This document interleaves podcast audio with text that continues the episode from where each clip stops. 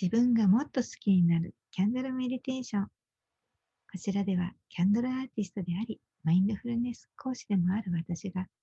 この2つを組み合わせてカジュアルにできるキャンドルメディテーションを提案しています。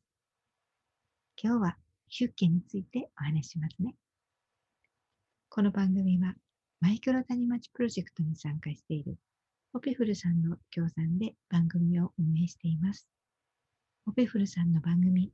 オペフル、手術の前後に美味しいフルーツを食べたいは、ヒマラヤで聞けますので、ぜひ聞きに行ってくださいね。オペフルさん、いつもありがとうございます。さて、デンマークのヒュッケ。これ聞いたことありますか ?HYGGE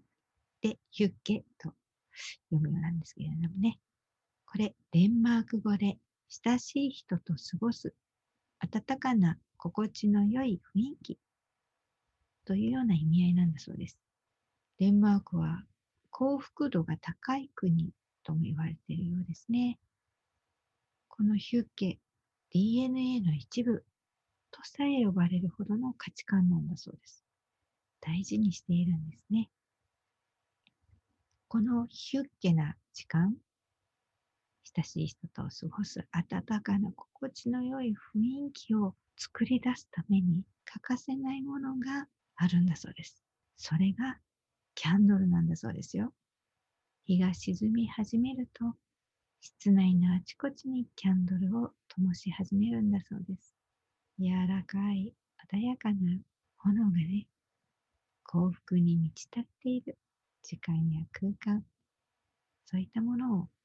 調整するんではないでしょうかね。ヒュッケに欠かせない一番のアイテムがキャンドル。